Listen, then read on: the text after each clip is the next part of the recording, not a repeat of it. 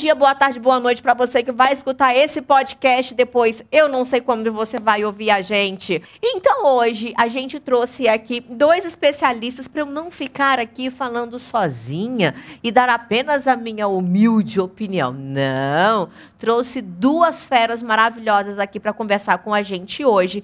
Está aqui ao meu lado o Dr. Múcio Porto. Menina, entrei no Instagram desse moço. Entra aí para você ver onde é que ele faz cirurgia. Ele é international, queridas. Kátia, olha, é um prazer imenso a gente estar aqui com você. Obrigada. Adoro o seu trabalho, adoro o seu canal e realmente estou muito feliz de ter sido convidado para esse por esse ícone que isso? da comunicação mundial. e está aqui com a gente também hoje doutora Cris Borges. Vocês também podem seguir ela no Instagram. Faz um favor para mim, manda pergunta para ela, sabe? Cris Borges, tá, gente? Psicóloga sem ponto, que nem ela não sabia. Eu falei, querida, vamos agilizar essa vida de Instagram. A Instagram hoje em dia, doutor Múcio aqui, ó, quase 100 mil inscritos lá no Instagram. Segue ele lá também, tá, minha gente? E doutora Cris Borges, para poder trazer essa visão mais sistêmica para a gente hoje da sexualidade, não é isso? É, é, boa noite, pessoal, pessoal do YouTube, né? Que agora que estão me conhecendo, eu estou tomando uma aula aqui de como postar vídeos no Instagram, que eu sou meio desconectada, né? Mas é, trabalho aqui em Brasília, na 705 Sul, né? Tenho um, também atendo via internet, tenho o pessoal em Londres, em Amsterdã, em Nova York.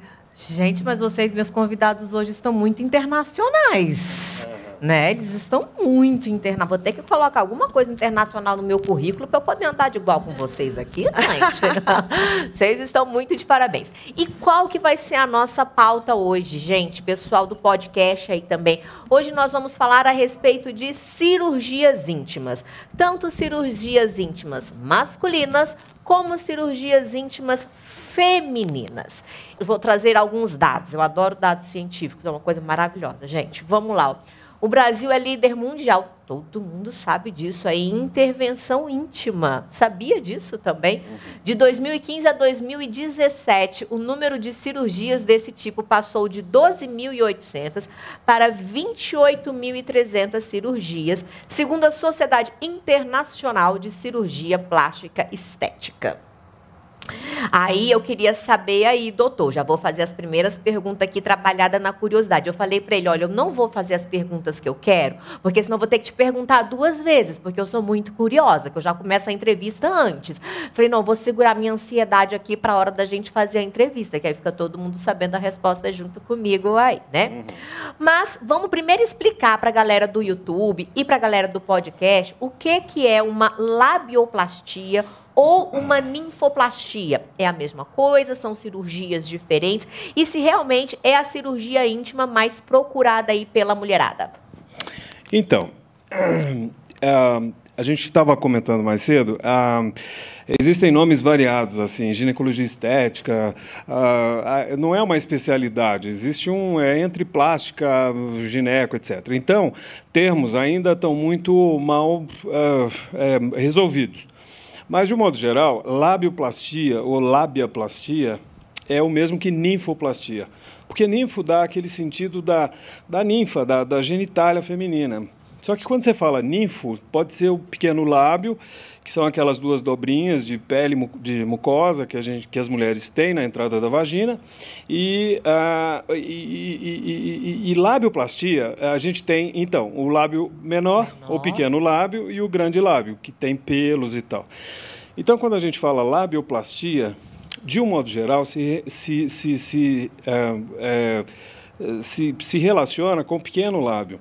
Mas hoje em dia, como as coisas estão caindo nos lugares delas, é, a gente, como tem o lábio maior ou o grande lábio, também quando a gente fala labioplastia, pode ser o grande lábio. Então, hoje a tendência é não se usar a palavra ninfoplastia e se usar labioplastia menor e labioplastia maior. Ah, então dá para fazer tanto dos grandes lábios quanto, quanto dos, dos pequenos. pequenos. lábios. É muito comum, por exemplo, mulheres que têm, é, já tiveram filhos ou então perderam peso, é, e há uma certa flacidez da região do, do Monte de Vênus, ou pubis. Sim. Então, para queda... O famoso capô de fusca. É o próprio.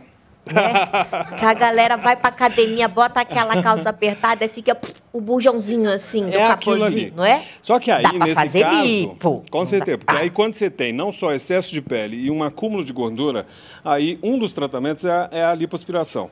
Só que se você faz lipo muitas vezes no- na região do, do Monte de Vênus, você tem uma acentuação da flacidez. Então, você tem que prestar atenção se você vai fazer lipo e precisa tirar a pele. Hum. Mas voltando na labioplastia maior, é, é muito comum mulheres que têm filhos e perda de peso, existe uma flacidez na região. Então, como a genitália cai, ela cede, os grandes lábios, que são os, a- os externos, que têm pelo, eles também ficam flácidos e, e com aspecto de grandes. Vamos dizer. Então, nesses casos, a gente pode, muitas vezes, ou às vezes deve, tirar a pele também. Gente, Mas, de um eu tô- modo geral, tô- labioplastia é o lábio, é o pequeno lábio e a gente tira essa, esse excesso de mucosa para dar um aspecto mais legal. Eu tô só chocada com uma informação aqui que eu achava que só as coisas dos homens caíam. Mas não, acabamos de saber que as pepecas também caem aí lá de fora, que a gente fala muito dos exercícios de pomparismo, a gente está falando de Uhum. musculatura, né? Agora, grandes lábios, corrija-me se eu estiver equivocada, é um tecido, é uma gordura, aquilo ali não é músculo. E uma dobra de pele. E Não uma dobra músculo de pele. Não. Tanto é que é uma pergunta que eu escuto muito das meninas assim: ah, se eu fizer o, o pompoarismo, que é Uhum. uma ginástica da musculatura, a minha pepeca vai mudar de aparência? Eu vou ficar com. Vou falar, vocês me dão desculpa ali, vocês vão Uhum. ficar com um bucetão? não, gente, Ah. não vai. O que muda é a musculatura interna, essa força Claro. interna. A aparência externa a gente não consegue alterar com a prática dos exercícios íntimos, tá? Para poder alterar, tem que realmente aí usar a mão da cirurgia íntima. Exatamente. Não e é uma coisa interessante, a gente tem um curso lá em Dubai sobre cirurgia ginecológica estética. É, a gente chama atenção para uma avaliação com a paciente de pé, em primeiro lugar. Porque quando você está naquela posição ginecológica, e muitas mulheres elas se sentem mal com a estética, vamos dizer, alterada da genitália, porque elas têm que se expor para o companheiro ou, ou para a companheira. É, então, para você fazer uma intervenção, você tem que avaliar do ponto de vista com a pessoa de pé primeiro. Porque aí você vai ver, por exemplo, se você tem um pequeno lábio, o grande lábio, perdão, é, em excesso, com excesso de pele, ah, flácido ou até vazio. É, ou não. Ou se você é, tem um conjunto entre monte de pubs, grandes lábios e pequenos lábios legais. E, enfim, eventualmente só se faz o tratamento do pequeno lábio.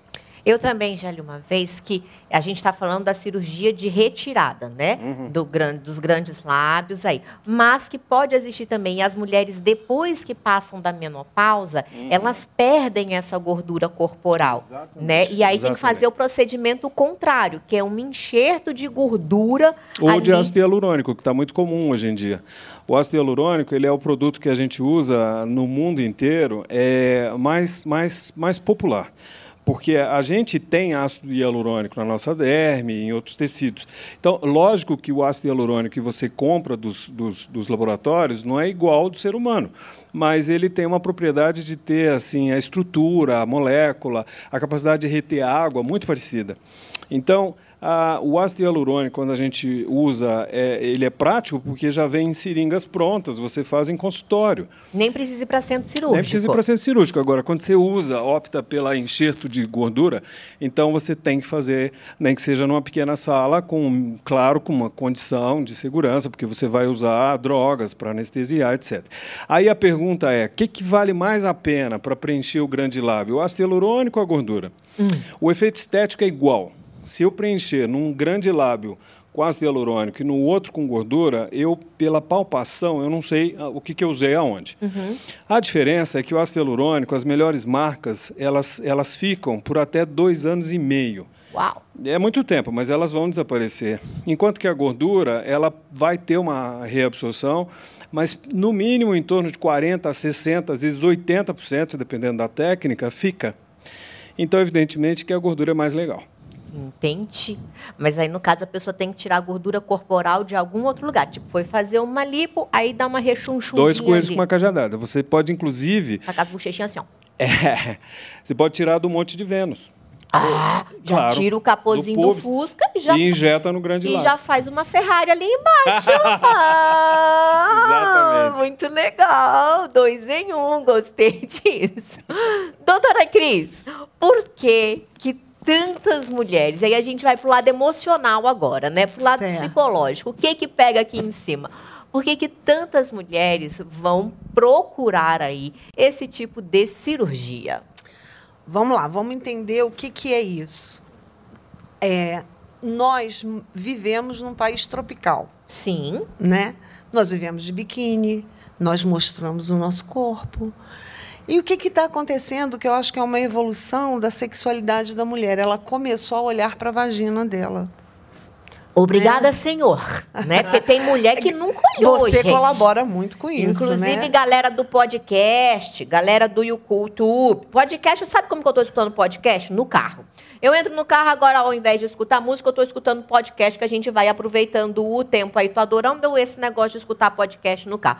E aí eu dou a dica pro pessoal, se você estiver escutando um podcast, mas não estiver dirigindo, que nem eu, por favor, se você estiver em casa, sozinha, tranquila, de boa, sem ninguém por perto, ou a galera do YouTube que tá aí também, né, sozinha, Pega um espelhinho, vai dar uma olhadinha. Porque tem mulher que nunca se olhou. Não sabe o que é. que é grande lápis, pequeno lápis, não sabe o que que é clitóris. Acha que faz xixi pelo clitóris. Não, gente. Sabe? É o orifíciozinho que fica lá dentro, a uretra. Então a galera meio perdida aí. E ainda bem, hoje em dia a gente vem fazendo esse trabalho, né? De reconhecimento, de que não tem nada de errado a gente olhar pra gente mesma, né? É, Acho que é necessário, né? Necessário. Mais, exatamente. Mais do que podermos, nós devemos, né? Porque tem uma coisa que as pessoas não sabem. Quem não se conhece não pode se gostar. Se eu não me gosto, se eu não me conheço e não me gosto, eu não tenho autoestima. Porque a autoestima ela é feita de autoimagem, ela é feita de autoconhecimento, né? E o que é extremamente importante na minha sexualidade, se eu não me conheço e se eu não tenho uma imagem legal, eu não vou ser feliz sexualmente. Então, o que, que eu vejo? Por sermos um país tropical, por vivermos mais sem roupa, nós temos um clima que nos propicia tomarmos sol o ano inteiro, né? O que, que acontece? A gente passa a perceber, claro, o incômodo que eu tenho da gordurinha a mais. Tanto é que nos lugares mais frios as pessoas têm, é, são menos vaidosas com o seu corpo. Então, o que, que acontece? Descobrimos a vagina no Brasil. Ô, E a gente aí começou a- a perceber que eu, como um ser sexuado, eu tenho a minha vagina, que é um presente para o meu parceiro também. Também. né? Obrigada pelo também. É. Esse presente pra gente e pro outro também. Também. Né? Logo, a gente começou a perceber que tem algumas coisas que são incômodas. Porque o que a gente vê muito em consultório não é que seja só uma questão estética. É uma questão também da própria higienização, Sim. né? da própria é, sexualidade do ato em si Sim. né? Então as pessoas estão procurando porque elas reconhecem agora a vagina fazendo parte do seu corpo. Ainda bem, obrigada. Porque culturalmente isso não era permitido para a mulher, Não, e né? assim, é, é, é como eu digo, né? A revolução feminina, ela veio para trazer muito isso daí pra gente, e mas ainda existem algumas mulheres que estão perdidas, porque a gente está numa geração que a gente pode ter prazer, a gente pode, né? Como se fosse um direito adquirido. Antigamente não podia, idade média, da- das cavernas, até 200 anos atrás, 100 anos atrás, não podia. E hoje a gente pode, mas tá perdida ainda. Aí eu posso. E eu faço o que com essa liberdade? E aí a gente tem que ter, sim, esse esclarecimento, né? Que é o trabalho que a gente está fazendo aqui agora, nos podcasts, nos vídeos, nos textos, nas conversas de consultório. Tenho certeza que não vai chegar uma mulher para você dentro do consultório, doutor, e falar bem assim, ai, mas é porque eu quero simplesmente colocar um peito e pronto. Tem que ter um- uma conversa antes, né? Porque tudo que você mexe no visual mexe na estima dessa pessoa. Uma coisa que eu já acompanhei, mudando um pouquinho de assunto, aí você só pode me dizer se é. Posso chamar de você ou de senhor que eu tô? Se você me chamar de senhor, eu te chamo de senhora. E é pronto. você, querido, você lindo, você Para. fofo, você maravilhoso. Você também. Muito obrigada. Então, até esqueci qual era a pergunta. Não, brincadeira. Senhora não, né, Jorge? Não, que chega no consultório no chama- consultório, e eu já acompanhei por trabalhar com mulheres e relacionamentos há muitos anos, quando vai fazer, por exemplo, uma cirurgia de abdômen total, que vai ficar com uma cirurgia, uma cirurgia, perdão, uma cicatriz muito grande e essa cicatriz é permanente. Eu já vi, já acompanhei alguns casos de relacionamentos cuja própria mulher não conseguiu lidar tão bem com aquela cicatriz. E aí criar tantos bloqueios na cabeça dela por conta da cicatriz, de a ponto de levar o relacionamento a acabar o É, relacionamento. e o contrário também. Alguns caras, eles não. Eles alegam que né, ela está mutilada e tal. Olha, eu adoro isso aí no consultório. Eu sou um. Eu sou um psicólogo fake. Invejo muito a psicologia, porque, na verdade, a gente lida com, com autoestima, com autoimagem e tal. Sim. E aí eu acho que é, é papel essencial do cirurgião plástico e da cirurgiã plástica você, na consulta, que os caras eles estão assim diminuindo muito a importância de uma consulta. É na consulta que você vai ver Claro. é, o que, que você pode oferecer para aquela pessoa e para aquele relacionamento. Sabe, é, a gente precisa é, esclarecer como é a cirurgia e tudo, mas você vai infringir um trauma naquela pessoa. Cicatrizes, por melhores que elas são, elas são para o resto da vida e são traumas. Né? E, e tem pessoas que não convivem com isso. Exato. Mas é na consulta que você é tem que tentar importante. ver. E uma coisa que você falou que eu achei fundamental: mostrar para a mulher e para o relacionamento, ou seja, para o parceiro ou para a parceira, porque não é ela sozinha, né? Não, não é, mas ter eu uma sempre- outra pessoa que vai olhar para aquilo ali também, quando É. a gente já está dentro de um relacionamento e tudo mais. Então, por exemplo, eu fui fazer a mama agora, e eu já tinha colocado uma vez, e foi só aquele cortezinho pequenininho por baixo. E agora eu fui fazer a mastopexia, que foi levantar, então ficou aquele corte em T. Uhum. Eu fiz, sem brincadeira, que é umas três ou quatro consultas para decidir se eu ia. Levei o marido em todas e aí a gente ficava, faço, não faço, faço, não faço. Vou olhar no espelho. Quem que vai olhar? Só nós dois que vamos olhar para isso daqui mesmo. É tu e eu, eu e tu. E aí, como que é a tua opinião? Como que vai ser a minha? Será que eu vou olhar no espelho e vou gostar dessa cicatriz? A minha cicatrização é maravilhosa. Ela é show de bola. Já tive quatro cesáreas e é um negocinho bem pequenininho. Mas eu fiquei, não, mas aí é no peito. Vou estar olhando para ela. Você vai estar olhando de um ângulo que eu não vou estar olhando, que você vem vindo aqui assim. Cara, eu fiquei numa treta mental muito louca. Ele ficou muito mais tranquilo do que eu. Mas por quê? Porque eu já sei que eu ia chegar nesse aspecto aí, porque eu escuto tantas mulheres conversando. E é como você falou, uma cicatriz é uma cicatriz, né? Sem dúvida nenhuma. Mas você sabe o que eu sempre falo? É, a cirurgia é para você. O marido vai, a- o companheiro tem que ir, porque afinal você vive, né? São, são duas pessoas que vivem juntas e, e, de algum modo aquilo vai afetar, obviamente, é uma cicatriz. Você tem que trabalhar isso aí na cabeça dos dois. Mas esse procedimento é para ela. Sabe? é e quando eu sinto, sinceramente, quando coisa a- a- esse, essa cirurgia é para ele, eu não opero. Eu já vi uma Eita, situação legal. que eu achei amei. Você, gente, amei ele, gente. Mas é, sabe por quê? Você, eu já estou com o cabelo branco, eu não, eu tenho que antever resultado, não só daquela cicatriz, mas, mas do ao lado, vamos dizer, social do meu trabalho. Eu não posso ser tão é, irresponsável de não pensar, nem que seja um, um pouco nisso. Então, uma vez eu me lembro que chegou um casal e é, eu perguntei, pois não, o que, que eu posso ajudar? E ele abriu a blusa da moça, pegou o seio e falou, olha, vê se eu posso conviver com isso. Ele. Matei ele Falei, aqui. É, e, e ela, extremamente envergonhada. Eu fiquei morrendo de vergonha. Foi uma cena, uma cena horrorosa. Isso deve ter o quê? 10 anos? 2009. não- A gente não está falando de 1930. E ela, bom, enfim, eu pedi para o cara sair da sala. E ela, na verdade, eu perguntei o que, que ela se incomodava. Ela falou: não me incomodo com nada. Eu estou bem com o meu corpo. Esse cara que quer que eu ponha para ele não sei o quê. Falei, ah, deixa comigo, eu não vou te operar, ainda vou. Nem sei se ela vai ver isso aí, se ele está vendo. Mas eu não operei. Que Sabe, ela tinha um cisto. Eu falei, é, você não vai se violentar por aí. Eu adoro cirurgia plástica. Acho que é uma das formas de você trabalhar a autoimagem. É um dos pilares da autoestima. Sim, com certeza. É, veja bem, eu tenho uma coisa que é muito importante a gente falar, é que muitas das vezes nós estamos com um problema conjugal e nós estamos tentando resolver através da cirurgia plástica. Isso não vai acontecer. Né? Fabulosa. E uma ideia que a gente precisa ter é a ideia realista. Né? O, todos nós vivemos com uma fantasia. E fantasiar não é ruim. Mas quando se trata de autoimagem, nós temos que ter assim, muito cuidado, porque às vezes a gente chega no consultório e, graças a Deus, nesse caso, a Angelina Jolie ainda não mostrou sua vagina. A gente chega no consultório e quer a vagina dela. Porque a gente quer a cara da Angelina A Jolie, gente o beijo da Angelina Jolie. é, a boca da Angelina Jolie. Eu quero Brad Pitt, que agora não é mais do- da Angelina Jolie. Mas o que, que é importante a gente entender? Que nesse mundo imaginário, a prática é outra.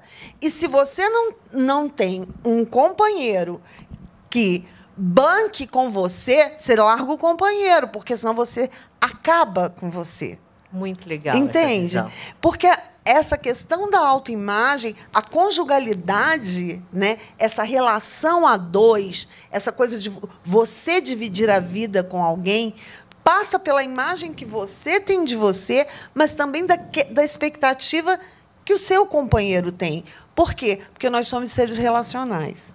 Então, você Exatamente. imagina como é que é, é- é esse, esse marido não a validava, né?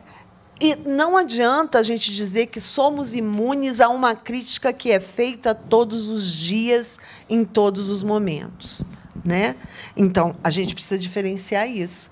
Ela tinha um problema, não era com o corpo dela, ela tinha um problema no casamento. Uhum. Né? E quantas vezes as pessoas querem. Chega, é interessante, né? Assoalho pélvico.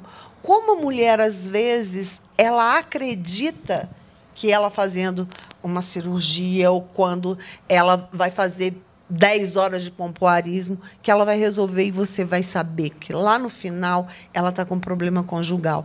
Ela não está com problema sexual, É um problema mais emocional. mais né? emocional. Então a gente tem que trabalhar tudo de uma forma muito sistêmica, né? Tem que trabalhar as Sim. duas coisas. Eu acho que é é óbvio que a gente tem que se cuidar, né? Ah, você quer ver o seu marido legal, você quer ter tesão, você quer. Não é? E, o contrário é a mesma coisa. O que não dá é você fazer sem você achar que aquilo é Pra realmente importante, porque uma cirurgia é uma invasão, existe risco de morte, não é? Nos melhores hospitais você pode ter uma coisa, graças a Deus é uma coisa raríssima, mas há riscos, né? Você pode ter uma infecção, Sim. uma cicatriz ruim. É uma Tem que ser para você, não é para ninguém mais. Ai, E como é importante, né, a gente Adorei encontrar assim. é, eu conheço o Múcio há muito tempo e a gente troca às vezes algumas figurinhas e eu digo como ele ele é generoso para com os pacientes dele, sabe? De olhar e dizer você não precisa. Olha aí. Foi maravilhosa. A gente precisa Né? Isso ter é choque de realidade. Agora eu fiquei com uma pergunta aqui na minha cabeça. A gente estava falando, por exemplo, de é, uma cirurgia estética de, de mama ou de lipo. Na cirurgia íntima, Hum. elas também levam os maridos ou tem mulher que quer fazer surpresa? Não, elas Imagina, geralmente vai, não pá, levam. cheguei com a xereca nova. É. Tá nova. Aí faz o quê? Ah, ok, tá faltando um é? pedaço. Então, como que é, é a recuperação de uma cirurgia dessa? Dá para fazer surpresa? Não dá para fazer surpresa? Dá, dá para fazer surpresa. Dá? Claro que dá. Ah, marido, qualquer dia desse eu chegar com a xereca É. nova em casa.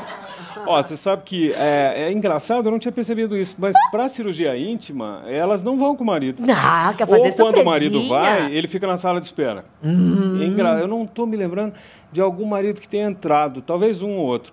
Mas é muito comum é, elas irem sozinhas, porque. Engraçado, né? Você vive a dois, você tem uma intimidade, às vezes, de anos, mas nesse momento elas querem expor para a gente o que realmente elas se sentem mal. Agora, como tem cirurgias muito simples, é, por exemplo, uma lipo de, de- do pubis, né? É, eu estou rindo porque você falou do, capô. do Fusca. é. eu não estou diminuindo a importância do procedimento. É, uma lipo de, de pubis, você pode fazer numa quinta-feira, trabalha na segunda, né? Então, agora, se o cara mora com ela, é impossível não ver, porque a não ser que o relacionamento acabou. Porque, é... Você eu sabe que uma vez eu fiz uma novo, prótese... por favor? Juro, eu fiz uma paciente, chegou no consultório, ela falou, ah, é porque eu já fiz uma prótese de mama e meu marido nem viu. Oi? É, eu falei assim também. Oi? Falei, tá ruim o negócio, né? Como não viu? Não viu, não olhava, não... Mas assim, a labioplastia que a gente falou no início é uma cirurgia muito pequena, né? A perda sanguínea é muito pequena, de modo geral, a paciente não incha muito, não fica tão roxo.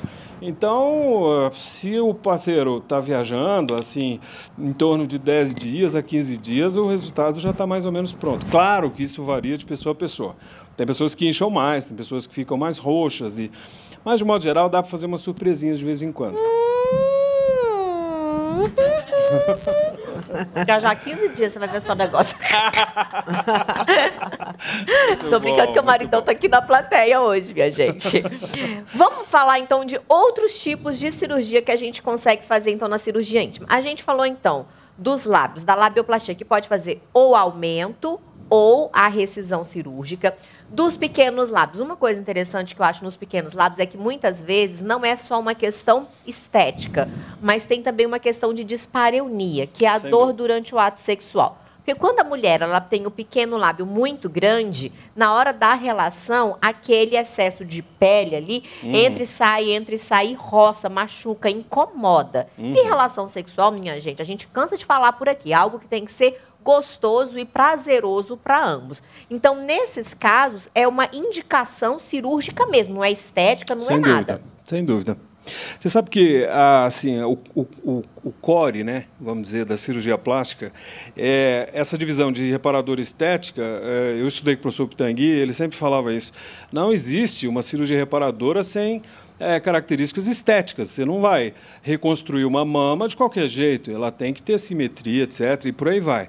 A própria queimadura, etc. Então, é, a- no caso da dispareunia, que é essa dor a- na relação, é evidente que é uma indicação absolutamente formal para reparação.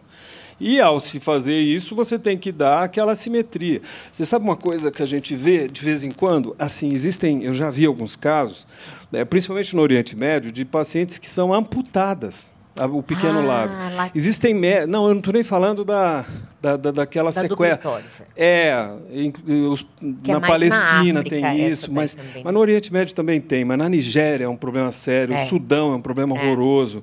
Eu peguei alguns casos lá para a gente fazer reconstrução que são quase que insolúveis. Eles, elas, as mães, as avós, existe uma região na, na Nigéria que elas amputam, imagina, para a menina não ter prazer. Clitóris, né? Existe um Tira o povo clitóris quando é bebezinha, quando é criança é, são ainda, pequenas. né? Existe um povo nos Camarões, República dos Camarões, que quando a menina começa a desenvolver o seio, as avós, as mães começam a bater e esmagar os seios. Ah, porque se desenvolver, o cara vai querer transar com ela. Ai, Imagina. Mas, enfim. É, Para isso que tem que ter educação sexual, minha gente. Mas eu estava falando, existem pessoas que elas submetem a retirada do pequeno lábio, a labioplastia, É. e o médico às vezes tira demais. Para que, que serve pequeno lábio? É, os pequenos lábios eles são dobras de mucosa para proteger, ah, entre outras coisas, a umidade ah, da vagina e da uretra. Né? Então, quando você tem a umidade e aquela população bacteriana, você evita, por exemplo, infecções de repetição. Então, se você tira muito do pequeno lábio, você vai ter ressecamento, dores à, à relação sexual e principalmente infecções de repetição. E, e- e- a reconstrução é dificílima, você precisa tirar a pele do grande lábio, às vezes da raiz da coxa. Então, assim, é, é legal a gente chamar atenção para isso, porque é, uma dúvida que as pessoas têm, você vai ver isso com o seu ginecologista, com o cirurgião plástico, o cirurgião geral. Não há uma definição global, eu vou dizer, não só no Brasil, mas no mundo inteiro. É, o que se é, vê e que tem todo um, um- um- uma lógica é que o cirurgião plástico e o ginecologista podem fazer. Ó, O que a gente percebe é que, assim, por incrível que pareça, ainda existe uma certa re- restrição, assim, uma dificuldade de, de alguns ginecologistas em encarar que isso é da área deles também. aham. É, então, Ah, eu acho assim, você vai em quem faz bem, não é? Quer dizer, você precisa pegar referência, você tem que ver até resultados, né? Claro. A gente, como qualquer cirurgia estética, a gente tem casos antes e depois, que no Brasil é proibido a gente colocar em mídias sociais. Sim, sim, Claro sim. que muita gente põe, mas é proibido. Mas no consultório, quando eu tenho a autorização por escrito do paciente, eu posso mostrar para aquela paciente, sabe? Não Uhum. assim na sala de espera nem nada. Muito legal, muito interessante É. isso daí. Então, a, fica a dica: procure um profissional legal, um cirurgião. Tanto faz, ou gineco ou cirurgião plástico, mas na sua cidade, que já tenha o hábito, que já tenha referência de fazer esse tipo de cirurgia aí. Mas a gente estava falando sobre outros tipos de cirurgia que a gente consegue fazer na região íntima feminina. Então, a gente falou dos lábios, falamos da lipo, do capô do Fusca, né, gente? O que mais que a gente pode fazer? Tem a do clitóris também. É clitoro... Que me ajuda? É os dois, clitóris ou clítoris. Ah, não, É. clitoroplastia, Ah, clitoriplastia. não, então, pois é, o clitóris, ele pode ter, é, ele pode ter, ser longo. Pois é, eu já Aliás, vi uma coisa interessante dos dois fala- jeitos. Eu já vi mulher perguntando que o dela é muito pequenininho e tem muita pele, se tem como tirar a pele. Uhum. Claro que tem. Ou se o clitóris é muito grande, se tem como fazer, tipo, Os uma dois têm. ressecação. É, no- uma coisa interessante para a gente comentar é que a genitália do homem e da mulher, elas são, elas têm a mesma base. Né? Lá numa determinada semana da formação do embrião, se você não tem o, o cromossoma XY, quer dizer, você é uma menina, então é, vai se desenvolver aquele órgão é, primário num clítoris, a, do- aquela região central ela se afasta, cria-se a vagina e formam-se os dois é, lá- lo- ah, lábios, Lábios. maiores. E a- o órgão sexual, no caso o ovário, ele sobe para dentro da cavidade abdominal. Se você tiver Y, aí você tem o desenvolvimento do clítoris, da- vamos dizer, daquela coisa, daquela estrutura primária, forma-se o pênis, a uretra passa por ele, o que seria um grande lábio se une forma a bolsa escrotal e aquele, aquelas gônadas, não é? elas descem para essa bolsa, formam os testículos. Inclusive, Então- quando eu fui, eu sou mãe de menino. Eu tenho Uhum. quatro filhos, homens, todos.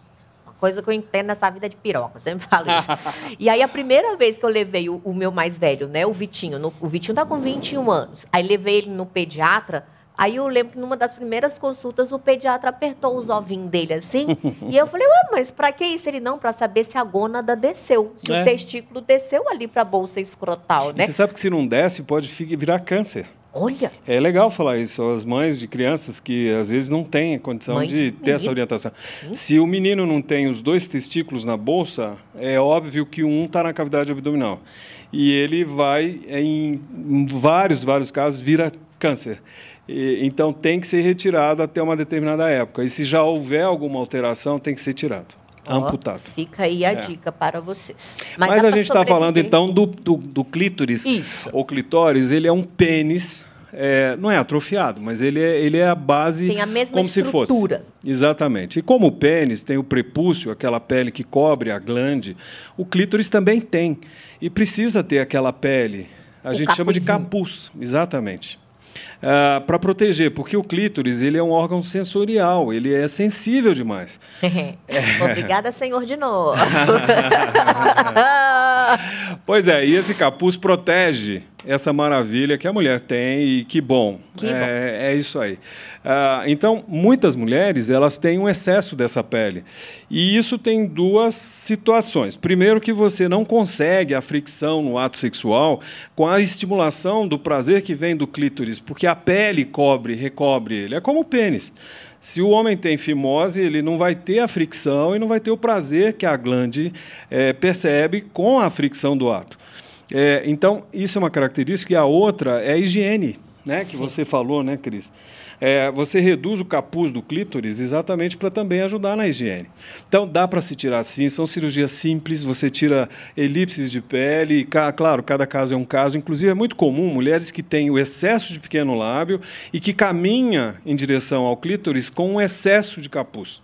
É muito comum a gente reduzir as duas coisas, o pequeno lábio com o capuz do clítoris. E o caso contrário, quando o clitóris é muito grande. Pois é, quando ele é muito extenso, longo, que a gente chama, é, tem que se avaliar com muito cuidado. Porque pois é, quando... já é uma cirurgia mais complicada. Amputar né? jamais, porque ele, o clitóris ele tem a cabeça e ele tem o corpo, e lá debaixo do osso da pubis ele se divide em dois, se prende nas laterais dos ossos, como Isso. o pênis. Né?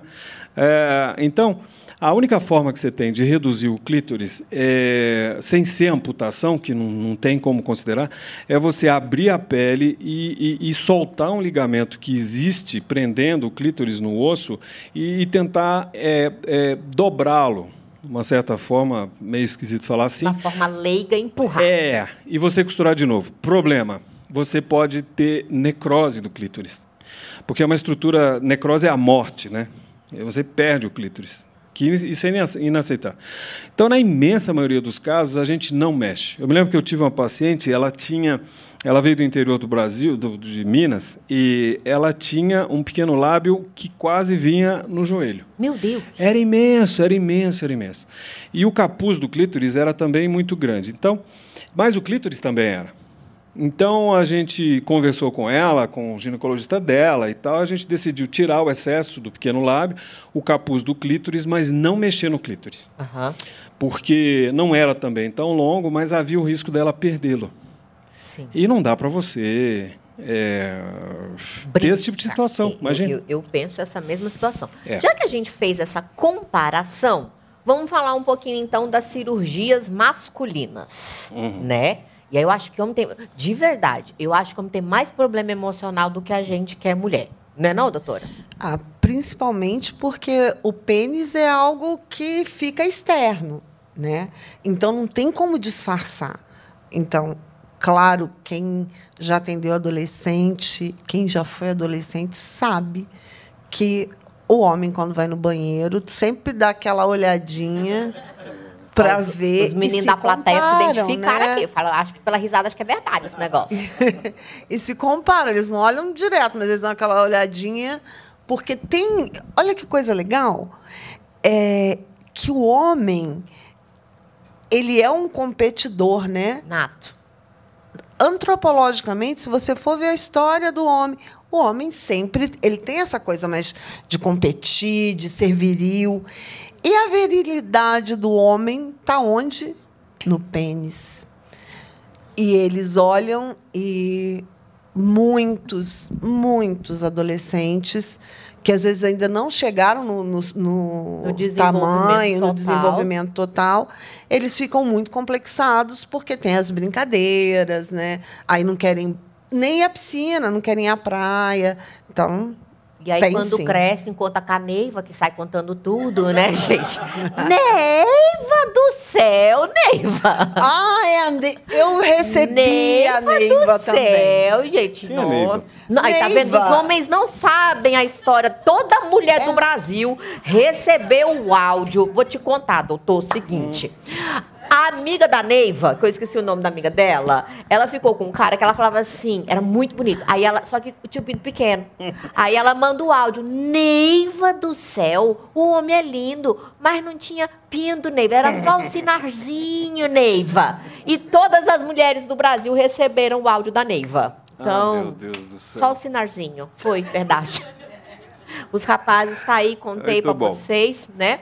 Então, aí, quando não é adolescente, encontra com as moças da Niva. Primeiro, vamos entender aí é, o que, que é. A gente, eu até fiz uma, uma um mesmo bate-papo desse daqui outro dia com um urologista, e aí ele deu uma atualizada nos meus dados sobre o que é um micropênis ou não. Eu sempre falo, gente, aqui, porque vai que é a primeira vez que a pessoa está assistindo nosso primeiro podcast, nosso primeiro vídeo no YouTube, ou a primeira vez que está vindo na plateia, para a gente saber do pênis. Então, um pênis, um micropênis, na minha cabeça era de 0 a 10 centímetros, mas ele me atualizou, disse que são pênis menores de 7 centímetros. Falei, nossa, o amigo da Neiva, né, já tem uma esperança aí. De 10 a 12 centímetros são pênis pequenos, de 12 a 18 centímetros é um pênis normal e acima de 18 centímetros é uma coisa desnecessária. Tô brincando, minha gente. Ah, gente, porque no, no quesito compatibilidade, a vagina, ela é um orifício que tem um determinado comprimento. Para que, que o cidadão quer ter um pênis de 25 centímetros se nem cabe aquilo tudo ali dentro? Não é? Desnecessário. Mas, é, Mas pro cara é cirurgias- muito. Né? Não é? Porque ele tem que dar o cinto, assim, ó, dar a Muitos volta meninos- aqui, é, assim, tem que ser imenso. Abotoa do outro lado. Vo- Vocês sabem que tem uma curiosidade, tem uma coisa interessante, é porque os homens, eles se comparam aos artistas pornôs. Sim. Entende? O modelo é aquele cara que está ali numa posição em riche e com uma câmera pegando seu melhor no ângulo. melhor ângulo, né, querida? Aí não é. E fora que a escolha já é por essas aberrações, que na verdade, gente. Aberrações. Ela foi melhor que eu. Aberrações. Vamos falar a verdade, né? Eu acho que nós sabemos muito bem é, que tamanho, desde que não seja micro, não é tão documento assim, né? Melhor A competência é melhor, né? Você do YouTube, agora eu fiquei curiosa aqui, ô YouTube. Escreve aí pra mim se você prefere a competência, a habilidade do cidadão ou se tu tá preocupada mesmo é que o cidadão dê a volta no cinto aqui assim, vai. Escreve aqui assim só pra eu sanar essa minha leve curiosidade. YouTube, ajuda nós aqui. Tô esperando seu comentário, tô de olho aqui em vocês, viu? Mas doutor Múcio, vamos lá. Homens, a gente sabe também que a cirurgia para aumento de pênis é, não é com funções estéticas, obviamente falando. Não é uma cirurgia reconhecida pela Sociedade de Ci- como é que é? So- Sociedade Conselho. Federal de Medicina. Obrigada. É. E mas ainda assim tem muito homem que procura, ou não? No seu consultório não chega? Não. É, a, a cirurgia de pênis, a, a- a não ser alguns casos, mas é, em geral é na urologia. Na urologia. É, e aumento de pênis tem duas formas que você pode fazer, ou pelo menos que poderia ser feito. O comprimento, né? É, que aí existem algumas cirurgias que se, do mesmo jeito com o clítoris, que você corta o ligamento que prende a base do pênis no osso do pubis e você alongaria um centímetro, um e meio talvez. E tem aquelas bombas, né? Que As se vendem em sites por aí que você usa, mas que dão um problema sério para a ereção depois. Existem meninos que ficam com, com pênis é, com deformações, porque eh, estica-se o tecido que enrijece quando se enche de sangue, mas ele vai quebrando algumas estruturas internas e você vai perdendo forma. Tem pessoas, por exemplo, que não conseguem uma ereção, vamos dizer, para cima, é só para baixo. Fica firme e tudo, mas é uma ereção anômala, vamos dizer. Agora, o que é mais comum que se faz é, em lugares que são é, permitidos serem feitos são o aumento do, da espessura. Do calibre. É, então são feitos injeções que que é, abaixo da pele. Eu falei toda bonitinha, menino. e você injeta coisas para aumentar então a Injeta grossura. coisas, adorei, injeta coisas. É, claro, porque essas coisas elas podem ser tanto aqueles preenchimentos que a gente usa nos grandes lábios, né, como ácido hialurônico ou gordura. É, existem ah, pessoas que usam o PMMA, que é o polimetilmetacrilato. É um produto inabsorvível é, e que dá muitos problemas. Não faz Problema isso, de não, fibrose, gente. Ah, tá dores na ereção, dores. Então, por isso que a gente tem uma dificuldade tremenda em ser aceito esse procedimento, porque primeiro não tem nenhuma técnica é, realmente estabelecida, existem casos de necrose de pênis, quer dizer, o sujeito perde o pênis. Ah, então, isso é muito polêmico, sabe? Eu acho. E aí, o mais polêmico ainda é essa questão da aceitação. Como que trabalha essa aceitação aí de ter um pênis pequeno? Bom, a primeira coisa que a gente precisa saber eu é que nós somos aqui, ó, únicos, Tá fervendo né? o YouTube aqui, gente. Tá fervendo aqui, ó. Vai lendo aí que eu vou lendo daqui. Vai, falando Tá. aí que eu vou achar uma resposta aqui pra nós. Olha, olha que coisa interessante. A primeira coisa é que nós somos únicos. E se nós não respeitarmos essa individualidade, nós perdemos a sacralidade da vida. Né? Nós estamos esquecendo, muitas das vezes, aquilo que realmente é importante. Então, a primeira coisa que a gente coloca é a questão da conjugalidade. É como é que você vai estabelecer o vínculo com aquela mulher que você está, ó, né? A questão do diálogo, a questão do autoconhecimento. E a questão das habilidades também. É, a terapia cognitivo-comportamental ela trabalha com habilidades. Então, a gente pode indicar um canal de uma certa ruiva que fala. Sabe, porque é extremamente importante. Legais. Que dá umas dicas legais.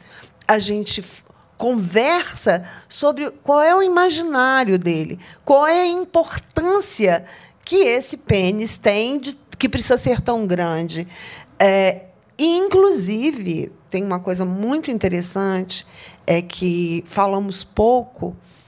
Gente, nós estamos tendo problemas cada vez mais com a imagem, sabe? E por que nós temos problemas com a imagem? Porque parece brincadeira, a gente tira uma selfie e a gente vai lá e coloca todos aqueles filtros. E a gente está perdendo a noção da realidade.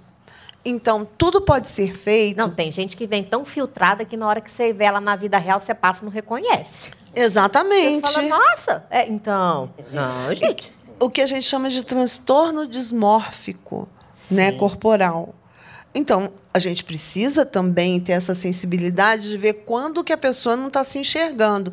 Porque, às vezes, aquilo que ele sem, acha ou acredita que é pequeno, não é pequeno. Sim. Né? Vai depender da idade, é, vai depender realmente é, se não é algo que tenha algum defeito que aí sim né, que seja disfuncional. Na psicologia, nós falamos muito sobre funcionalidade. Aquilo que é funcional e aquilo que é disfuncional. E tem pênis disfuncional, aí a gente não vai enganar, né? Aí nós vamos procurar. Agora, aquele caso que é um pênis, que não é essa coisa toda, mas se o cara beija bem, se o cara é um grande companheiro, né? se ele é um cara que sabe fazer as preliminares, que sabe esperar, que tem é, é, um controle, autocontrole, ele supera isso. E no sex shop já tem muitos recursos, gente, para poder dar umas ajudadas. Você pode usar uma capa peniana, você pode usar um anel peniano, Sim. sabe? Por quê? Porque é bacana. Tem capa peniana que ela vem com deixa a glande para fora, tem umas que vem a capa como um todo. Então dá para procurar. Olha, só para dizer assim que o pessoal do YouTube está concordando com você aqui, doutora Cris. A ah, galera falou que a competência com mas é, certeza. é, mas é muita gente. Teve só uma gulosa que falou aqui que queria competência, competência... e tamanho. Pois é. Eu quero competência e tamanho. As outras estão aqui. Competência, competência, competência. Muita gente votou aí na competência. Competência e habilidade, sem sombra de dúvidas. Tem alguém já começando a mandar pergunta. Eu já vou abrir para perguntas de vocês, tá, gente? Então, se vocês tiverem perguntas, Vai colocando aí nos comentários que eu vou fazer mais uma perguntinha aqui para o doutor Múcio. E aí a gente vai entrar para as perguntas de vocês aí no YouTube. Não, a conversa estava tão boa que eu esqueci de olhar para o relógio, menino. Olha, gente do céu. Tem, oh, não, eu gosto quando é assim, que tá tão bom que juro que eu não reparei o tempo passar, mas eu olhei para o relógio aqui agora, viu, moça? Aquela moça é a moça do relógio. Ela fica com esse cronômetro o dia inteiro atrás de mim. É impressionante ela, gente. Ela tá acabando tempo, tá acabando tempo, tá acabando tempo. Vai ficando nervosa ela, gente. Vamos lá. Uma curiosidade que eu fiquei aqui a respeito ainda das cirurgias íntimas. Nós falamos de várias e ainda tem mais uma aqui, que é a perineoplastia e uma outra que eu acho que é a curiosidade que é reconstrução do ímen. São as duas que faltou a gente comentar aqui. Perineoplastia, para que serve? Então, a perineoplastia é uma cirurgia para recuperação da tensão do assoalho pélvico, que é um músculo que a gente tem, uh, que, que, enfim, que, que na pelvis ele é o, o assoalho. Sustentador. Daí o nome, sustentador, exatamente. E também das paredes vaginais. É, ela é usada quando você tem, então, afrouxamento de, de parede vaginal, quando você tem coisas que a gente chama, por exemplo, de retocele, que é o prolapso do reto dentro do canal vaginal, não o reto em si, mas como a vagina está tão flácida, porque a gente tem, né, uretra de frente para trás. A gente tem a uretra, a gente tem a vagina, a gente tem o reto, não é? Certo. Então, quando a parede da vagina, é, depois de partos normais, depois algumas situações de genética, etc., ela fica tão frágil que tanto a bexiga na frente pode se prolabar para a vagina, quanto o reto também. Então, a perinoplastia é feita por ginecologistas, não é por cirurgião plástico. Ah. Não. É, se bem que hoje o mundo está tão louco que daqui a pouco a gente vai ver tudo. Mas é ginecologista que tem que fazer, eles que têm a formação para isso. E, e, enfim, é uma cirurgia. Hoje a gente já tem tratamentos para mulheres que não têm essa retocele, essa cistocele, quer dizer, que a vagina não é tão ah, é, desabilitada, vamos dizer, são tratamentos a laser, Sim. de radiofrequência e de, de HIFU, é uh, ultrassom microfocado de alta intensidade, que você aumenta, isso é comprovado, você aumenta a tensão da parede vaginal e a lubrificação também. Uhum. Mas a perinoplastia não, ela é uma cirurgia feita por ginecologistas. É. E em relação à imenoplastia, que seria a reconstrução do ímen, é, primeiro é proibido no Brasil. É, segundo que é carregada de, de, de, do peso cultural. Né? Até que ponto isso aí realmente é uma coisa importante? A gente não vai aqui é, julgar. Né? Existem culturas, famílias e tal que, que consideram. Portanto, o fato é que não é permitido se fazer no Brasil. O fato é que é impossível se refazer o ímã como ele era. Existem cirurgias feitas de vários modos, se, uh, tirando retalhinhos, da, enfim, da entrada da vagina, da parede vaginal. Existem, por exemplo, procedimentos que você pode fazer injetando. Aí não dá para ser gordura, tem que ser ácido é, hialurônico. E, e, e, mais ainda, quando a pessoa procura esse tipo de coisa, tem que ser discutido, inclusive, possíveis problemas. Porque na tentativa de se reconstruir aquele ímen, você pode ter uma, uma, uma fibrose, uma cicatrização excessiva, em que depois não é mais possível Aí ter a penetração. Não, não vai né? entrar mais mesmo. Então, é, é uma coisa totalmente polêmica. A gente estava conversando, existem culturas, lá no Oriente Médio, por exemplo, mulheres elas têm que se casar virgens, ah, principalmente a Arábia Saudita. É, então, como a menina já, já transou e que já não é virgem, é, algumas fazem, sabe o que? Elas mandam comprar, principalmente na China. É, Segura elas... essa informação, podcast. Segura essa informação, YouTube, eu já sei. De repente é uma dica, né? atenção. né? Se for uma coisa importantíssima, você compra um sachê de tinta com cheiro de sangue e coloca na vagina. Aí na noite de núpcias, o cara, né, extremamente ligado, hum, né, percebe hum. tudo. Bebaço ele já. pá, e aí sai aquela coisa vermelhinha, Espocou então. um negócio. É, é, ele conseguiu o que queria. Gente, ó. Incrível, né? É, eu vou falar porque o pessoal só do YouTube tá vendo a minha cara de chocada, então o pessoal do podcast vou botar em um emoji a minha cara, aquela cara de chocada que a gente tem no WhatsApp assim. Ah! É a minha cara. Não, não. Sei que tem questões culturais aí realmente para isso, mas na minha cabecinha é o, o, perder a virgindade. Eu sempre falo assim sobre o perder a virgindade. Né? Você perdeu, alguém quer encontrar de novo? Ninguém quer encontrar esse negócio aí de novo. Ai, perdi, volta. Não. Eu acho que a gente dá uma importância muito grande a um lacrezinho. Entendeu? Porque quantas relações sexuais essa pessoa ainda não vai ter na vida? E dificilmente você vai encontrar alguém que diga: Nossa, minha primeira vez foi a melhor da minha vida, foi a maravilhosa. A gente está todo mundo aprendendo, a gente está todo mundo conhecendo. Geralmente ninguém sabe onde é que põe a mão naquela situação, para onde é que vai, que rumo vem, onde que enfia o quê. Esse, sabe? Então eu acho que a gente precisa valorizar menos essa questão da. Não estou falando para vocês sair dando, não é nada disso, gente. Mas eu acho que é, um, é, é, valorizar menos essa primeira relação. Vai fazer a primeira vez, que seja com alguém que você gosta, ou o que eu já escutei algumas vezes. E eu achei interessante o ponto de vista dessa pessoa. Ela falou assim: ah, eu queria só transar com alguém que eu nunca mais fosse ver, para quando eu começar a namorar. Olha o ponto de vista da pessoa, achei interessante isso. Para quando eu for começar mesmo a namorar com alguém, pelo menos não vai doer, não vai incomodar. Olha que visão! tipo assim, já me perguntaram se existia cirurgia para romper o ímen para poder não doer nas primeiras vezes. Claro, claro. Olha aí. E, exatamente. Existem ímãs, inclusive, que são complacentes. Ah, tem isso também. É, que você há a penetração e ele não se rompe. E volta, Porque e tem vai, muita e fibra volta, elástica. E, volta. E, e tem ímãs que são extremamente rígidos, você tem que ser operada. Né? E existe uma outra coisa interessante, chama-se vaginismo. Sim. O vaginismo é uma contração excessiva da musculatura pélvica e a mulher, por uma questão emocional, não é nem física, não existe fibrose, ela não consegue o relaxamento para a penetração. E isso em culturas mais rígidas, como a gente está falando aqui da, do Oriente Médio, mas no Brasil, evidentemente, é lógico que tem. É, isso tem que ser dito, tem que tratamento. Claro. O tratamento é a toxina botulínica. Você vê, botox não é Ó. só para tirar pé de galinha. Olha. Ah, o botox ele é usado. Botox é um nome comercial, né? Vamos Aham. dizer to, botulina, to- toxina botulínica. Existe botox de esporte, Elminha, Neuronox, ah, várias marcas e todas são boas. Aliás, vamos pichar um pouquinho. É rapidinho. Ah, o Botox é melhor para você, sabe? Não existe qual é a melhor toxina, não. Mas, enfim, o vaginismo ele é, ele é tratado com a aplicação da toxina botulínica. Né? E aí você me diz, mas vai ter que fazer o resto da vida? De um modo geral, não. Porque a aplicação é feita, vamos dizer, num- num- numa uma, uma- fase inicial, e à medida que há penetrações, a, a, a paciente ela vai relaxando, ela vai, ela vai conseguindo e depois você já não precisa mais.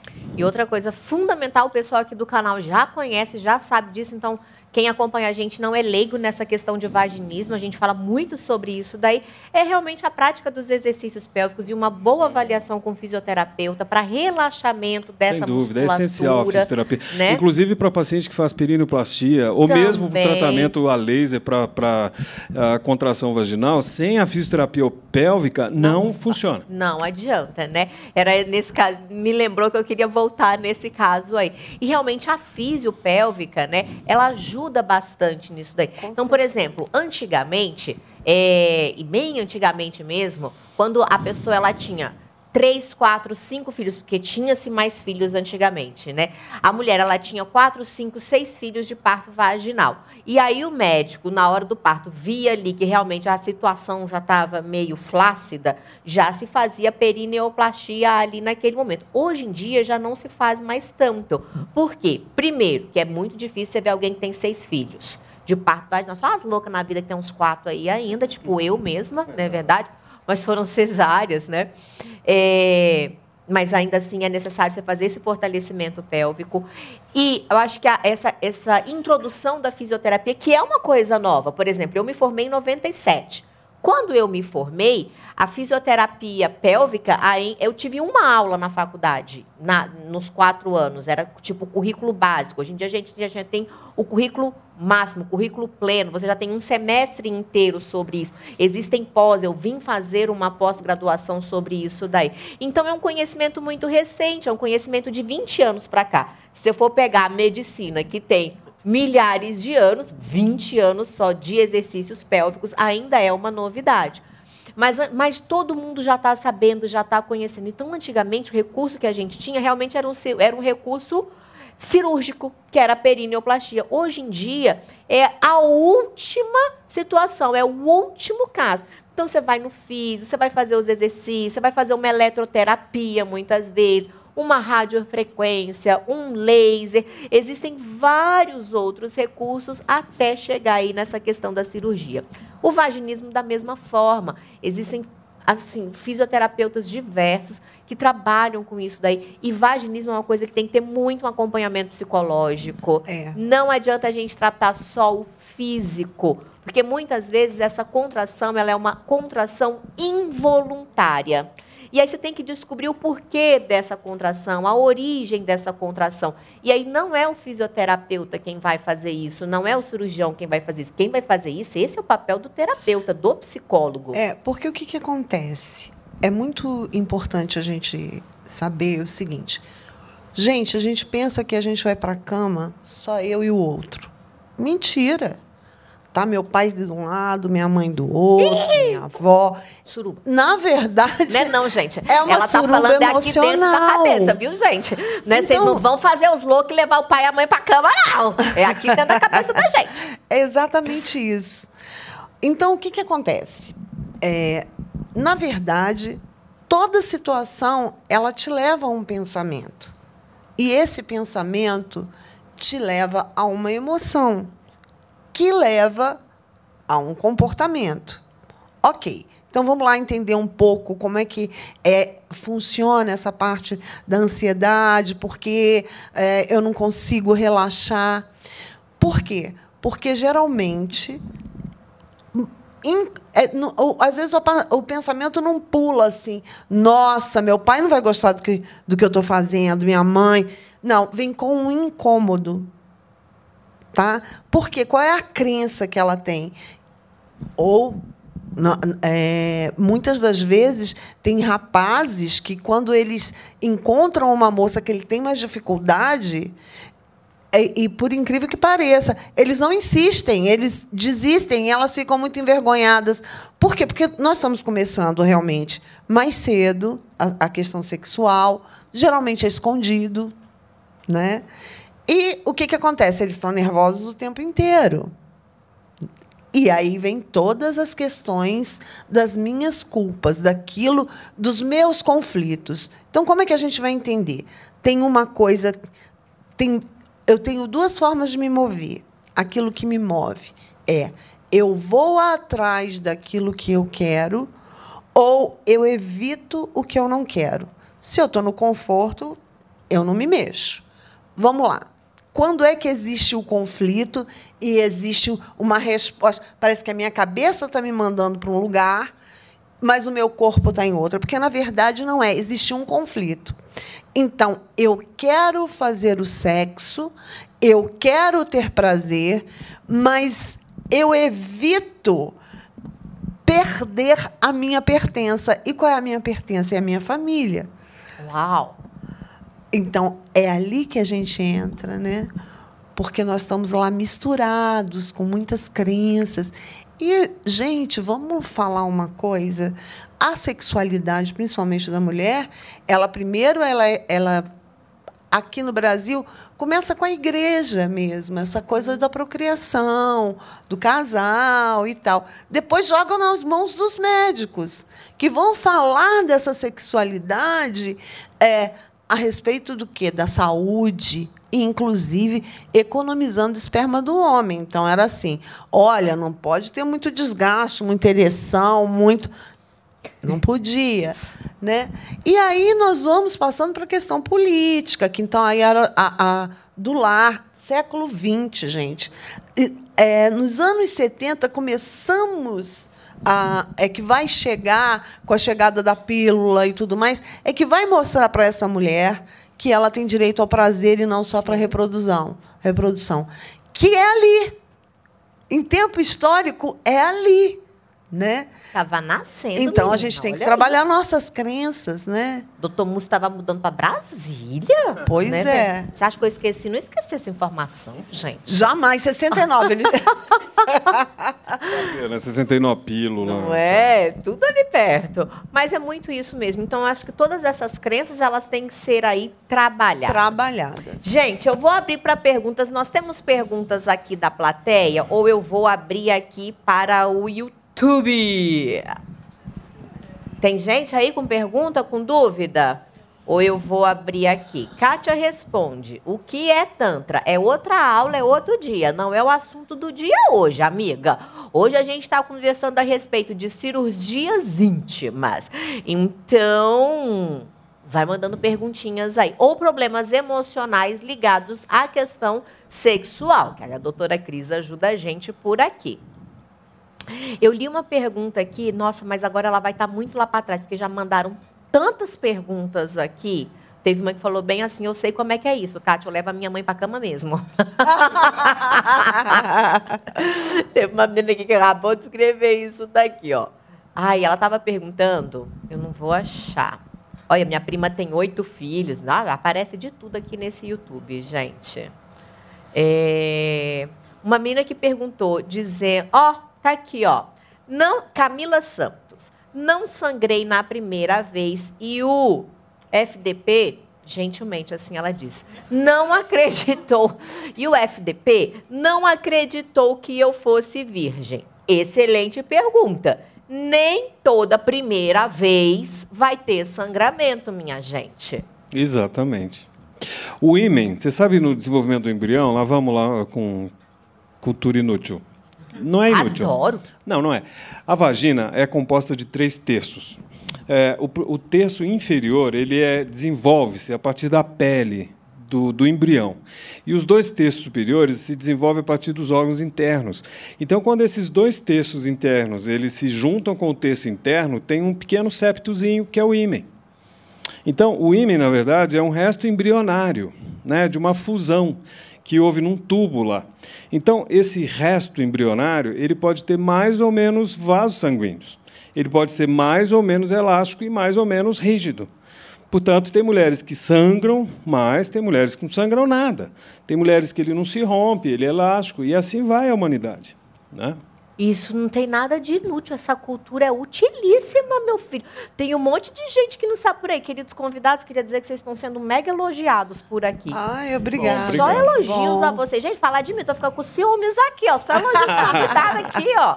Temos uma pergunta aqui na plateia. Vai lá, minha gata. Se quiser falar seu nome, fala. Fique no anônimo. Ninguém tá te vendo. Vai lá, a gente vai só ouvir sua voz. Libera o microfone da moça aqui para mim. Gente do céu, fui liberar a pergunta, agora não consigo nem ler de tanta Acho pergunta. Acho que foi agora. Vai. É, é para psicóloga, no caso. Eu me identifiquei muito com essa questão de levar, levar as crenças todas envolvidas desde criança. Achei que era mãe. Não, não. é verdade. Não. e eu queria saber mesmo como é tratar isso numa pessoa, porque influencia demais é, chega a incomodar às vezes, assim, o tanto que isso influencia. E não só em você, mas no casal também. A gente leva muito involuntariamente. É. Bom, vamos lá. Primeiro, seria muito bom uma psicoterapia. Porque a psicoterapia, ela mostra aquilo que é funcional e aquilo que não é funcional. É, tem uma coisa que eu acho que é, que é muito legal é a questão da realidade. O quanto que essa fala da sua mãe, que as nossas mães nos amam, elas tiveram as limitações delas, né? E nós temos toda essa carga cultural. Foi aquela que a gente estava conversando, foi logo ali, né, que a gente começou a falar de sexo, falar de prazer.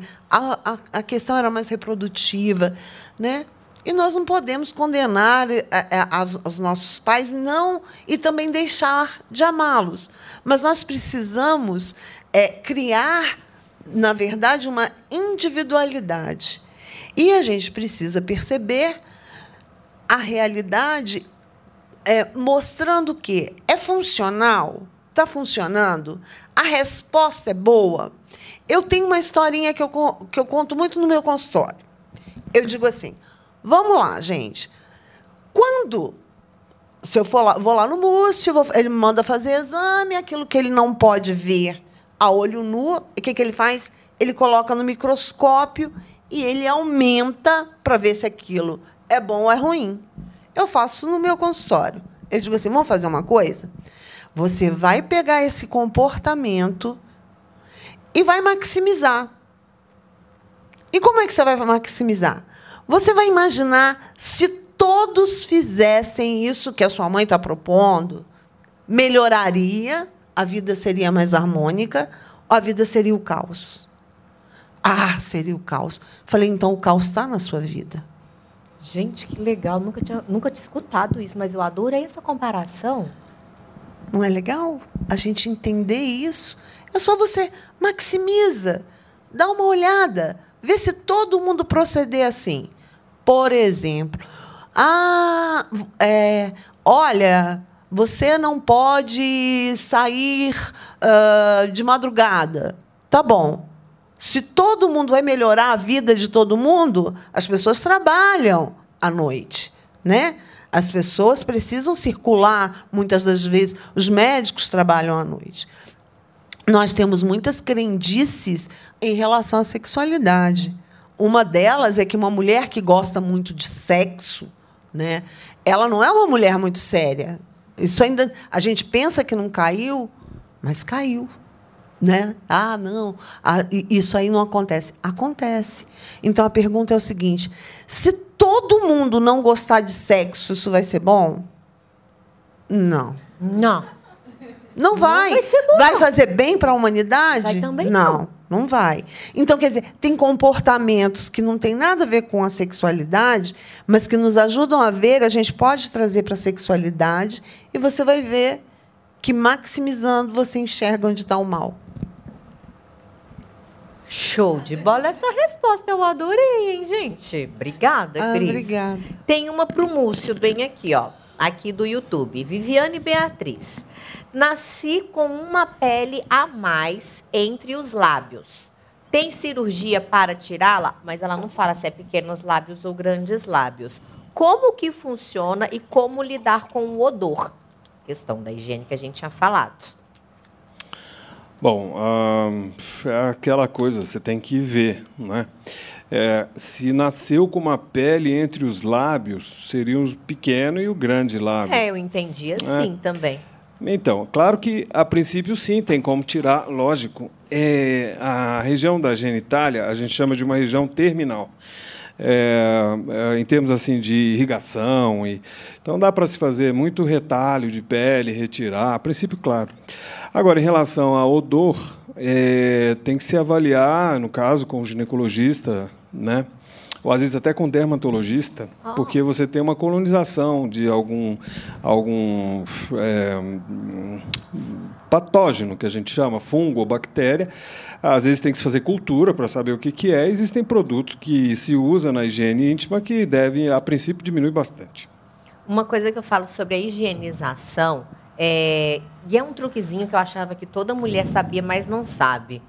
É, eu sei porque quando eu falo assim, nossa, nunca tinha pensado nisso. É que quando a gente toma banho, após lavar a nossa genitália, é super importante a gente secar também. Porque se você não seca entre os grandes e os pequenos lábios, se passa só a toalha ali no monte público, no meio da coxa, você não seca entre o grande e o pequeno lábio. E ali fica úmido. Ficando úmido, na hora que bota a calcinha, que bota a calça, aí é mais fácil, tem uma tendência maior a ficar com um odor, odor de suor mesmo, Claro. né? Então, essa dica de secar entre os grandes e os pequenos lábios é uma dica muito legal. Mas está aí respondida, vai lá, sim, fazer a ressecção da pele. Ressecção é retirada. Tem mais uma aqui. A Alessandra pergunta: Kátia, a cicatrização dos pequenos lábios demora quando é tipo saliente? Demora mais a cicatrização? Não, não tem nada a ver ser mais ou menos saliente. A cicatrização ela vai depender da qualidade da costura que o cirurgião faz. né? É, o tipo de fio que você usa, a gente usa fios que são absorvíveis, de modo geral não precisa nem tirar o ponto, ele cai. Ah, depois de duas semanas, se ainda não caiu, a gente tira, evidentemente. E, e a costura, a qualidade vai depender de como eu costurei. Porque o pequeno lábio ele é uma dobra de pele. Então, se eu não souber colar, colo- colocar, coaptar as duas bordas da ferida que eu criei, ah, muitas vezes nem cicatriza. Abre, infecciona, a gente chama de deiscência isso. Então, assim, em comparação a outras áreas, é praticamente igual, porém, como é uma área úmida de mucosa, em geral é até mais rápida. Deixa eu ver. Eliane. Kátia, boa noite. Fiz ligação e períneo há quatro anos. E toda vez que tenho relação sangra, é normal? Não, minha filha. Imagina, toda vez que tem relação sexual, quatro anos sangrando, a pessoa ainda tem dúvida de se é normal. Não, amiga, não é. Há um ano e meio tirei um nalho. O que é um nalho, gente? Um nalho de dentro da vagina. Meu Deus, o que que é um nalho, amiga? O que que você perdeu aí dentro? Não é um alho? Não, alho? Não. Não está escrito nalho Ah. aqui. Eu lembro quando eu trabalhia, trabalhava no estágio, gente, a linguagem que a, a pessoa fala, a gente também tem que entender, né? Aí eu estava Claro. no estágio ainda, na faculdade, primeiros semestres assim ainda, e a gente já começa a estagiar do meio da faculdade para frente, né? Aí teve uma moça que entrou na clínica e falou assim: Ô, minha filha, eu tô com uma dor na pá tão grande. Eu, eu, eu falei: gente, onde será a pá dessa mulher? Minha Nossa Senhora, que eu fui no meu atlas de anatomia todo e não tinha pá. Eu falei: senhora, a senhora pode me mostrar onde é ela? Aqui na pá. Eu falei: ô, Deus, é a escápula, né? e aí fui entender onde é que era. Ou nos quartos, nas cadeiras, no quadril, você vai adaptando. Vamos tentar entender o que, que é um nalho. Tirei um nalho de dentro. Não, amiga, não, não, não conseguimos entender o que, que é nalho. Manda aí uma outra pergunta aí pra gente. Pra... Expli explica o que, que é o nalho, que aí o doutor te ajuda aqui, porque não entendemos. Ah, tem pergunta aqui? Ai, fala aí, amiga. Boa noite, Boa meu nome é noite. Alexandra, tenho 51 anos e a minha pergunta é para o doutor Múcio. É, eu sempre tive vontade de fazer a labioplastia, mas os profissionais é, ginecologistas nunca indicavam, porque me falavam que eu poderia perder a sensibilidade. É, ti- é, tenho amigas que fizeram, é, ficaram satisfeitas, mas teve um problema na questão na hora que fez a cirurgia, como o senhor colocou mesmo aí, falando da, da retirada em excesso da pele e diminuir demais né, o, o, o, o pequeno lábio. Né? Hum. E seria isso que poderia causar a, a perda da sensibilidade? É, olha, na verdade não há perda de sensibilidade. É diferente, por exemplo, de uma areola. Quando você tem uma mama muito grande, que você vai reduzir, existe uma chance por uma questão da anatomia lá. Mas o pequeno lábio não tem como você perder é, a sensibilidade quando você faz uma cirurgia é, adequada, né? Quando você tira demais, ou seja, você amputou o pequeno lábio, imagina só, você vai ter a vagina, a uretra e grande lábio com pelo. Quer dizer, é pelo, é pele com transpiração e tudo, numa área extremamente úmida, delicada, que é a entrada da vagina. Então, na verdade, essa perda de sensibilidade pode ser pelo processo excessivo de cicatrização. Isso é um erro técnico. Então, não é de se esperar perda de sensibilidade de jeito nenhum. Existem estudos, inclusive, que mostram o contrário. Que quando você diminui aquela pele, que, que, que na verdade não é uma pele, é uma mucosa, mas o pequeno lábio, quando você diminui ele, você deixa a mulher mais segura de si e ela tem uma percepção melhor da sensibilidade como um todo. E, de um modo geral, em até 98% dos casos, o prazer é maior. Então tá, muito obrigada. Amiga, olha, ó, você precisava de um motivo para ir lá. Já vai lá fazer a cirurgia. É ótimo, é bom falar com um especialista, Não né? é? E esclarecer as dúvidas, né? Olha É, que coisa muito obrigada. maravilhosa. De nada. Ó, a pergunta. a- a- o pessoal aqui do YouTube tá dizendo que na pergunta lá da moça era um fio de nylon. Como se tivesse Ah. sobrado um fio de nylon e aí ela foi fazer a retirada do fio de nylon. Mas a moça mesma ainda não respondeu. Então são todas hipóteses. É porque tem muita gente hipoteticando a mesma coisa aqui, entendeu? Ela operou o períneo e ficou com um fio de nylon. Isso, é assim que ela falou, que ela operou o períneo há quatro anos, e aí toda vez que ela tem relação sangra, e que há um ano e meio ela tirou um nylon de dentro da vagina. Ah. E aí parou de sangrar. Não sei, não. Eu sei o mesmo tanto que você. Eu só sei o que está chegando aqui pra gente. Deixa eu ver aqui. Valdemira, Kátia, o médico me falou que eu precisava retirar o útero. Aí tem muita pergunta aqui de esterectomia. Eu sei que não é a nossa pauta hoje, mas como tem muita pergunta, vamos dar uma passeadinha rapidinha aqui nessa questão da esterectomia. É... O outro disse que não, estou na dúvida, quantos centímetros, se é necessário fazer a cirurgia ou não. O meu está com 173,0 centímetros cúbicos. Valdemira, seguinte, você tem duas opiniões distintas? Vai numa terceira opinião aí, vai num terceiro ginecologista para poder saber, tá? Hoje a gente está falando de cirurgia plástica íntima, mas teve muita pergunta aqui falando bem assim. Eu fiz a retirada do útero, a esterectomia total e tenho dificuldade de lubrificação. Vou meter o meu bedelinho aqui, porque dessa área aí a gente entende um pouquinho. Ah, já tem gente perguntando de auréola de peito aqui para você. Olha aí, ó. Estão te perguntando de tudo aqui, gente. Kátia, coloca o telefone do médico, o e-mail. Doutor Múcio Porto, gente, vai lá no Instagram, arroba Porto. E o da Cris é arroba Cris Nobre. Psi- Cris Borges. Cris, Nobre. Cris Borges, psicóloga. Tá bom? Depois vocês vão lá no Instagram. É... da cirurgia da esterectomia. Na esterectomia, o que, que acontece? Tem uma lubrificação, a nossa lubrificação vaginal, ela vem de várias partes. Ela vem tanto da filtração do sangue, quando ela pode vir das glândulas de Skinner, das glândulas de Bartolini. Então, tem várias questões que ajudam aí nessa nossa lubrificação. E tem um tipo de lubrificação que vem do colo do útero. Quando a mulher ela faz uma retirada, uma esterectomia total, ou mesmo que seja só uma retirada ali dessa região do colo, essa lubrificação oriunda do colo do útero, ela dá uma diminuída. Daí, então, a importância que eu falo tanto com vocês da prática dos exercícios aí do pompoarismo. Porque com a prática dos exercícios, você aumenta a irrigação sanguínea local. Aumentando a irrigação sanguínea local, lubrificação não vai ser um problema. Então, inclusive, é uma indicação. Se você já sabe que vai fazer uma cirurgia de esterectomia total ou parcial, ou seja, vai tirar tudo ou só uma parte, é super legal você já começar aí com a prática dos exercícios, tá? Ah... Estão perguntando aqui do pós-cirúrgico de perineoplastia se dói. Cirurgias íntimas no geral. Dói, não dói? Como que é essa reabilitação? Tem que ficar quanto tempo sem ter relação sexual? Então, sem relação sexual, 30 dias. Marido, não vou fazer.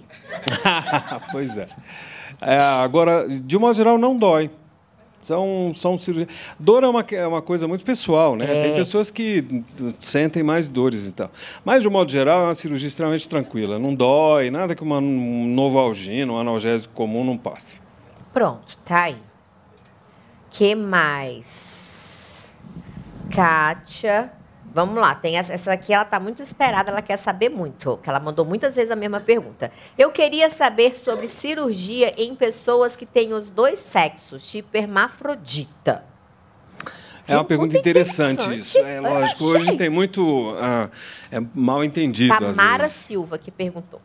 Você sabe que na minha residência a gente teve um caso de três irmãs que é, claro que cada uma na sua sequência, quando a puberdade chegou, é, as três eram, na verdade, homens. Quer dizer, tinha um Y, né, um X, é, o cromossoma Y. Mas como elas, quando elas nasceram, elas tinham uma malformação na genitália, a família entendeu que era menina. Na verdade, era um micropênis. E aí foram criadas como meninas. Então, boneca, vestidos, blá, blá, blá, blá. Quando chegou na adolescência, é, apareceram pelos no peito, nada de seio, aquele, vamos dizer, clitóris uh, mal formado começou a aumentar um pouco, barba. barba, enfim.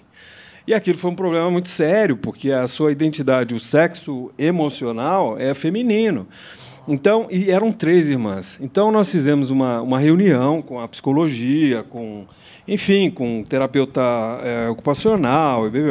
Então foi decidido, né, com as pacientes, que o sexo psicológico emocional é feminino. Então a cirurgia foi feita para adequar ao sexo é, feminino, que é o mais fácil.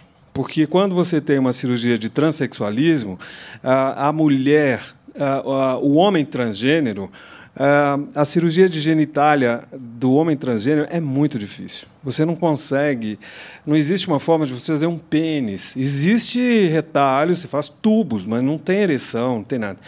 Então, trabalha-se com hormônios, então tem um aumento de clítoris e tal. Mas uh, o contrário é o contrário. A mulher transgênero existe já, já há muitas, muitos anos, a, a, a, o que a gente chama de neovagina. Foi o que a gente fez nessas três irmãs. A neovagina, é feita uma bolsa, enfim, com retalhos de pele, etc, etc. Então, é, o sexo duplo, que é o, o hermafrodita, isso existe, são pessoas que têm testículo e, e útero. É, porque aquilo que a gente falou lá no, no início, é, o embrião, na hora da diferenciação, se você tem o Y, é, aquela genitália é, inicial, vamos dizer, ela vai se formar para masculina. Se não tem, se forma feminina. Mas existem casos que uma mutação cromossômica que você tem os dois. E esse é o sexo ambíguo. E aí a determinação tem que ser feita baseada também no padrão emocional, né, psicológico e tal. É, é, é assim, é uma miríade de coisas que a gente pode falar sobre isso. E, e é extremamente delicado isso, né? É. Porque a sexualidade, a doutora Cristina está aqui, sabe muito mais do que eu, é extremamente importante na vida da pessoa e ela tem que ser adequada. É, exatamente. E, na verdade, é que nós temos uma ideia de quem somos.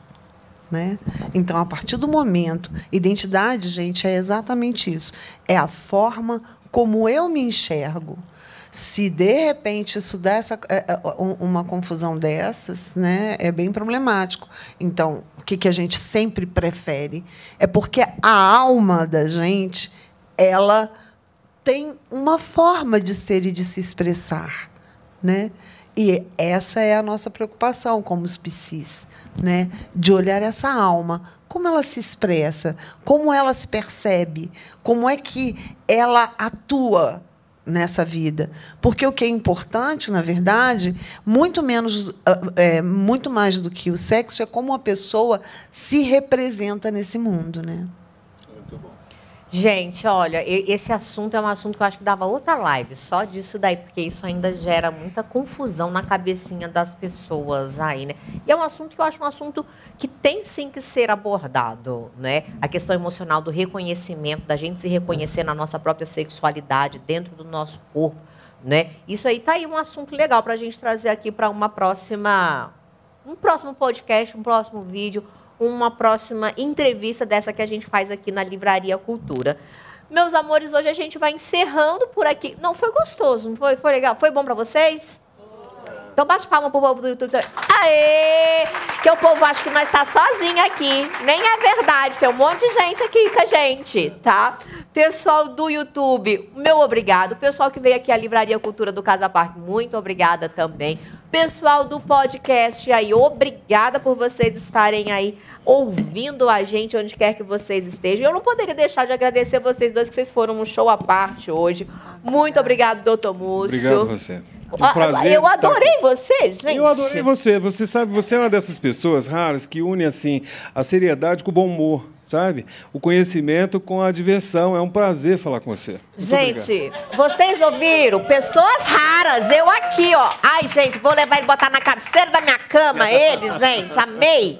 Cris, muito obrigada pelas elucidações. Eu que agradeço. E eu vou marcar aquela constelação lá para a gente poder fazer. Com certeza, Bert vamos Hellinger receber. mora no meu coração de aí. braço aberto. Mais uma vez, meus amores, para procurar o doutor Múcio Porto, vai lá no Instagram, arroba Porto, e o arroba da Cris, Cris... Eu ia acertar, eu fiquei com medo de errar, mas eu ia acertar dessa vez. Cris com H. CH, tá vendo? Ter assessor é uma coisa maravilhosa. Cris com H, C-H-R-I-S, Borges, psicóloga. Vai lá, procurem, tá joia? Mas a gente vai depois colocar aqui também no comentário do videozinho aqui para vocês. De verdade, muito obrigada mesmo. Adorei o nosso bate-papo e que ele se repita aí mais vezes. Um beijo para vocês que assistiram do lado daí, um beijo para vocês que estão do lado daqui também. Tchau, tchau.